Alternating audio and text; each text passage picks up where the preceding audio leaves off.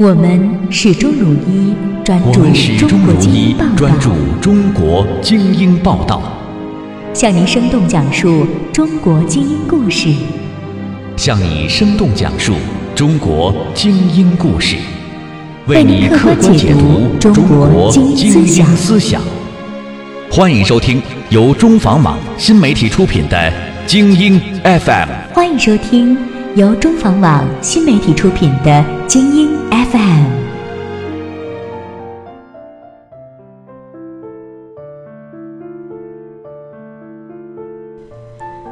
现在的时间是二零一六年六月十六日，你听到的是由中房网联合爱因斯坦 FM 共同推出的精英 FM，我是本期的主播子夜。今天向听众读者们奉上的精英报道是专访江疏影。爱情最重要的是独立和平等。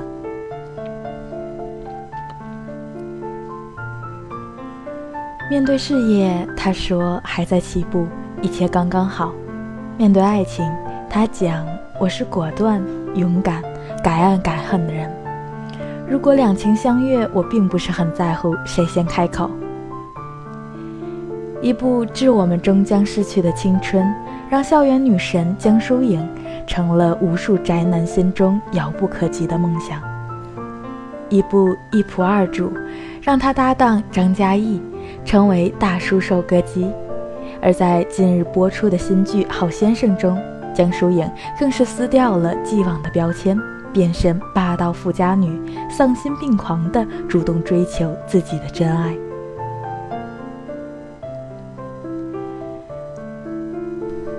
二零一三年，一部致我们终将逝去的青春，掀起了内地青春电影的浪潮，引领我们走回郁郁葱葱的青春，重温那段懵懂。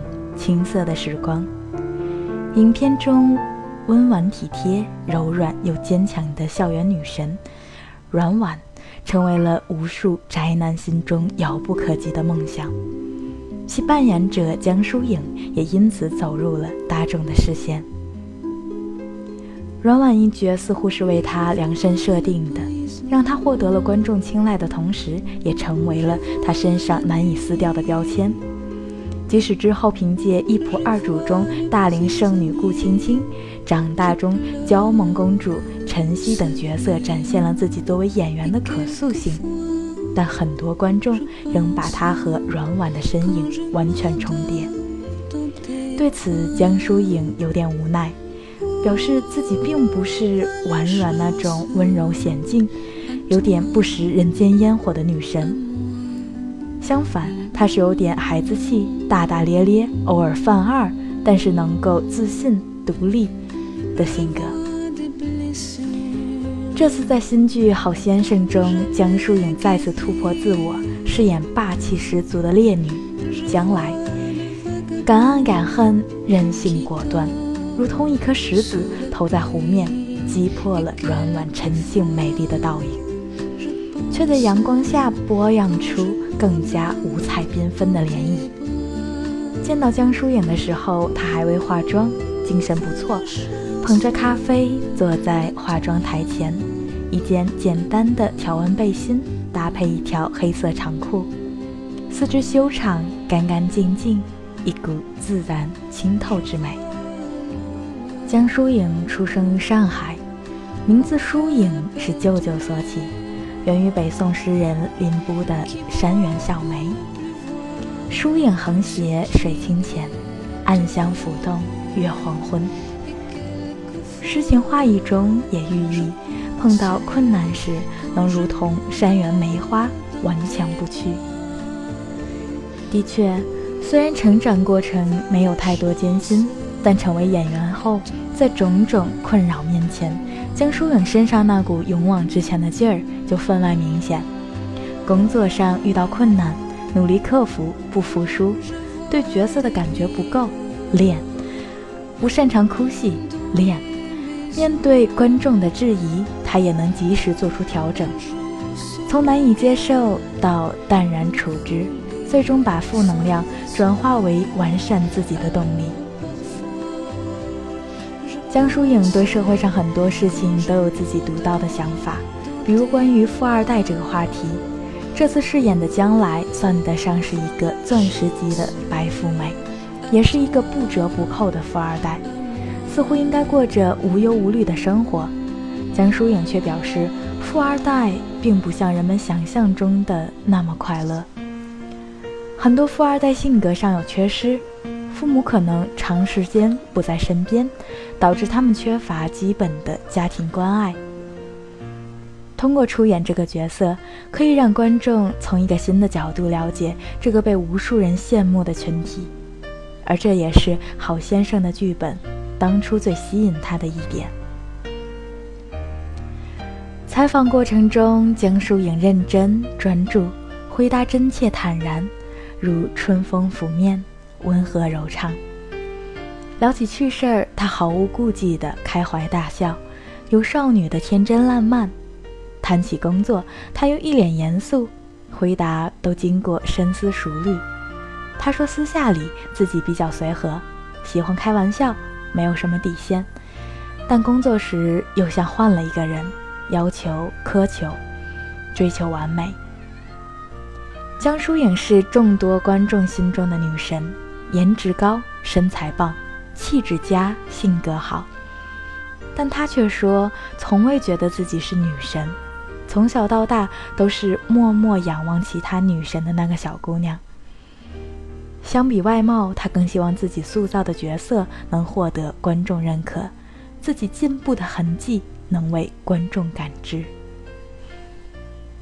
从大红至今才三年时间，江疏影已经塑造出不少令人印象深刻的人物形象，但她却说，这三年只是一个热身，现在一切才刚刚起步。记者问疏影：“将来这个角色和你自己本身性格的反差是不是很大呢？”江疏影回答记者说。从性格上来说，反差是挺大的，因为家庭环境和成长环境不一样。但我觉得成长的过程每个人都会经历，这一点是共同的。我相信观众也会有共鸣。记者问舒莹：“那你和这个角色相像的地方在哪里呢？”舒颖回答记者说：“都很美啊，应该是成长的过程比较相像。”我自己是个比较晚熟的人，之前比较抗拒长大，拒绝接触社会，学生到演员身份的转变也让我不知所措。但现在我能从容应对了，因为人就是这样，不断遇到挫折才会不断反思，而将来也是经历了一系列事情后才慢慢成熟。记者问舒颖，在塑造角色的过程中。遇到了哪些困难呢？